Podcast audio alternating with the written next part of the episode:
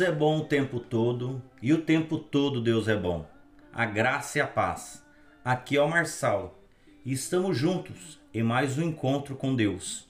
Momento de aprendermos e nos aprofundarmos mais na palavra do Senhor. Nós estamos conhecendo Jesus no Evangelho de Marcos. E hoje nós vamos dar mais alguns passos para conhecer o Senhor através desse lindo Evangelho de Marcos. Nós vamos ler o capítulo 11, do 27 ao 33. E eu gostaria de ler com vocês esse texto de Marcos, capítulo 11, versículo 27 ao 33. Depois voltaram para Jerusalém.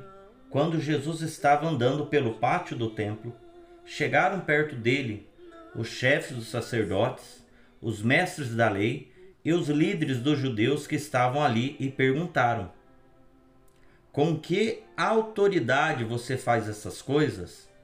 Quem lhe deu autoridade para fazer isso? Jesus respondeu: Eu também vou fazer uma pergunta a vocês. Se me derem a resposta certa, eu direi com que autoridade faço essas coisas. Respondam: Quem deu autoridade a João para batizar? Foi Deus ou foram pessoas? Aí eles começaram a dizer uns aos outros: Se dissermos que foi Deus, ele vai perguntar: Então por que vocês não creram em João? Mas se dissermos que foram pessoas, ai de nós. Eles estavam com medo do povo, pois todos achavam que de fato Jesus era profeta.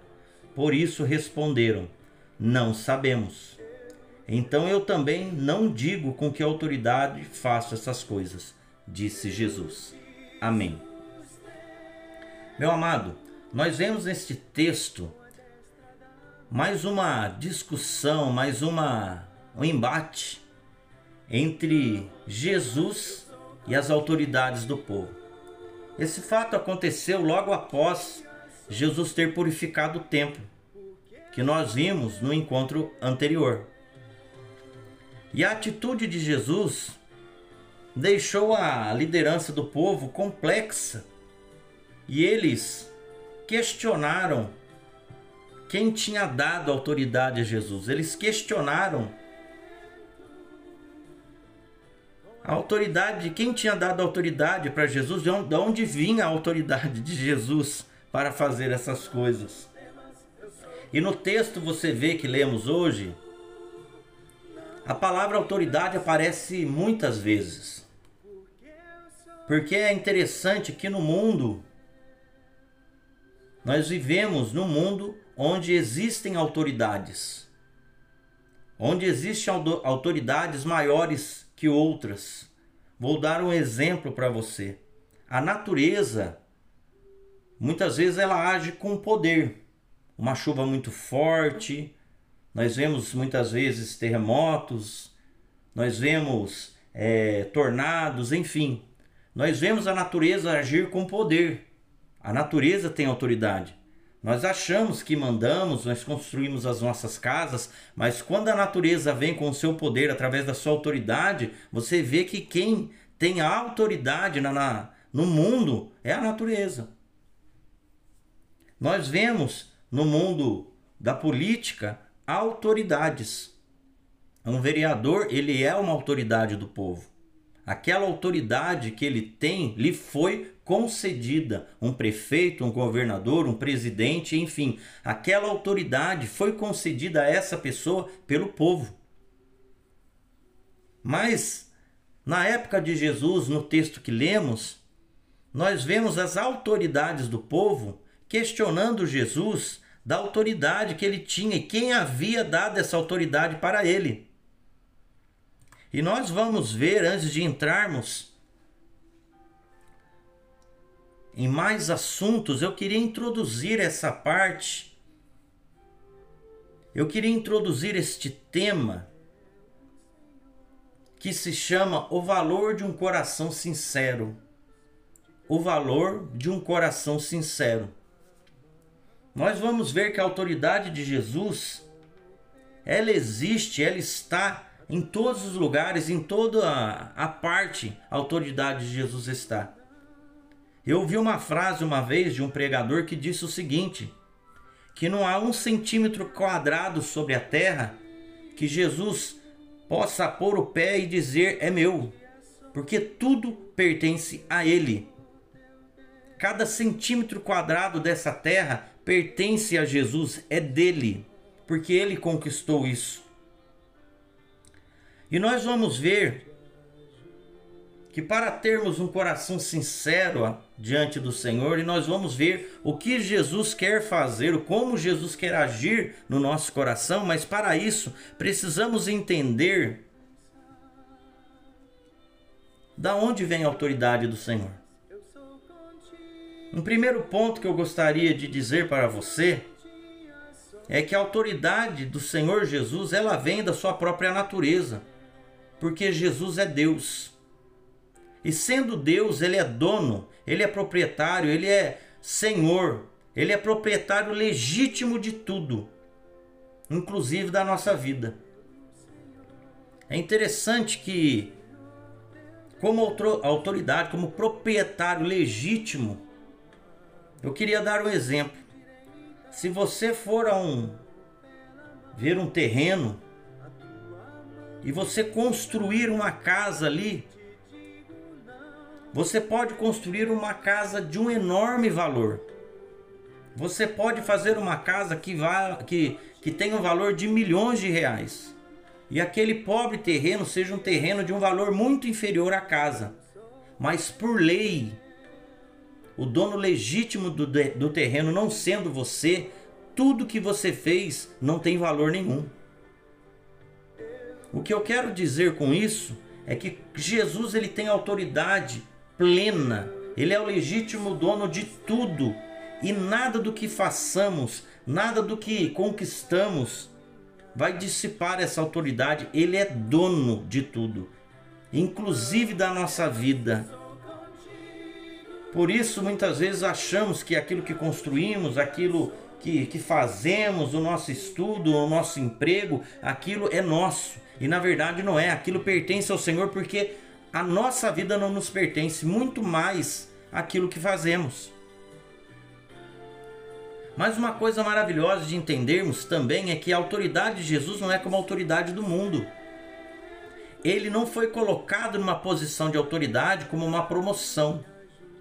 Mas ele existe em autoridade plena. Ele sempre existiu em autoridade.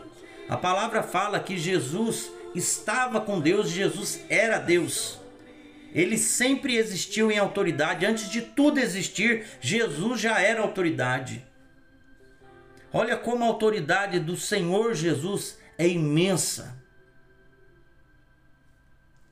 Um outro ponto que eu gostaria de compartilhar com você é que a autoridade de Jesus, ela vem porque Jesus é servo de Deus e Deus o exaltou. É interessante isso, porque servir para o mundo é, é sinônimo muitas vezes de fracasso, é sinônimo muitas vezes de humilhação, de ser diminuído, não reconhecido. Né? O servo está ali para servir, não ser reconhecido. Às vezes nós vamos a um restaurante e estamos ali jantando e de repente o garçom está ali, o servo está ali atento. E você o chama e de repente você pede uma bebida ou pede para ser servido mais uma vez e você não pergunta o nome do garçom porque ele está ali simplesmente para servir, você não o reconhece. Mas para Deus, servir é sinônimo de grandeza. Servir é sinônimo de exaltação. Servir é sinônimo de autoridade e prestígio. O próprio Senhor nos disse que se você quer ser grande no reino dos céus que você seja o primeiro a servir. Por isso, servir fala mais de identificação com o Senhor Jesus do que nós pensamos. Quando nós deixamos a nossa posição e colocamos o outro na frente, quando diante de situações da nossa vida nós nos humilhamos, Deus nos exalta. Olha o que a palavra de Deus em Filipenses 2, vamos pegar do versículo 9, falando de Jesus. Melhor, vamos pegar do versículo 8 que diz assim: Jesus, o texto falando de Jesus, que Jesus a si mesmo se humilhou, tornando-se obediente até a morte e morte de cruz. Olha que versículo lindo, poderoso é o 9. Pelo que também Deus o exaltou sobremaneira e lhe deu o nome que está acima de todo nome. Versículo 10: Para que ao nome de Jesus se dobre todo o joelho dos céus, na terra e debaixo da terra, e toda língua confesse que Jesus Cristo é o Senhor para a glória de Deus Pai. É essa autoridade que Jesus conquistou servindo. Um homem pode estudar, pode ter posse, dinheiro, mas autoridade como essa ele nunca vai conseguir. E por fim, amados, é impossível conhecermos a autoridade restauradora de Jesus se não servirmos. Por quê? Porque servir é tratamento para nós. O servir nos quebra, nos põe no nosso lugar. Muitas vezes nós precisamos ser colocados no nosso verdadeiro lugar. Muitas vezes o nosso orgulho nos coloca numa posição a qual não nos, não nos pertence. E quando estamos no lugar errado, é difícil ouvirmos a verdade. Então, servir é um tratamento. Servir nos lembra de quem verdadeiramente somos e de onde Deus nos tirou. Por isso é muito importante servir. Servir é sinal de um coração tratado, curado e liberto por Deus.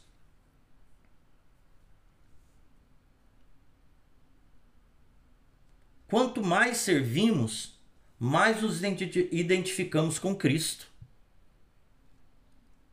Por isso, precisamos sempre colocar o nosso coração diante do Senhor, para que possamos entender que a autoridade dele veio porque ele serviu, porque ele é Deus. E quando nós nos colocamos numa posição de servo, nós conhecemos a autoridade do Senhor Jesus e ele trata no nosso coração. E é isso que no próximo encontro nós vamos falar da autoridade restauradora de Jesus. Da autoridade de Jesus que nos transforma, a autoridade de Jesus que nos coloca de pé, a autoridade de Jesus que nos restaura para a honra e para a glória do nome dele. Amém? Vamos orar? Senhor, estamos diante de ti, da tua autoridade, Senhor. E queremos exaltar o teu nome, bem dizer a ti, porque o Senhor é cheio de misericórdia e graça. Senhor, nós queremos bem dizer o teu nome, porque, como lemos no texto, ó Deus, os líderes da lei questionaram a tua autoridade, da onde ela vinha. E nós, ó Deus, sabemos da onde a tua autoridade vem. Em Filipenses, Paulo nos lembra que Deus o exaltou sobremaneira sobre todo homem, sobre todo nome, e que todo joelho se dobra diante do Senhor Jesus. Que a tua bondade, que a tua graça, Deus, que a tua autoridade restauradora, transformadora, possa estar conosco, nos ensinando. Que nós possamos, ó Senhor, sermos colocados por Ti na nossa real posição. Que possamos ver, Senhor, quem realmente somos e que possamos ser tratados pelo Senhor. No nome de Jesus, faz isso, Deus e abençoa o meu irmão, minha irmã que está ouvindo. Derrama a tua graça, a tua misericórdia sobre ele e que a tua bondade, Senhor, esteja com ele em todo momento, para a honra e para a glória do teu nome. Amém. Amém. Meu querido, amanhã daremos continuidade a esse ensino, a esse estudo. Que Deus possa derramar sobre você ricas bênçãos. E em nome de Jesus, não se esqueça o Senhor Jesus está voltando. Maranata, ora vem, Senhor Jesus. Deus lhe abençoe.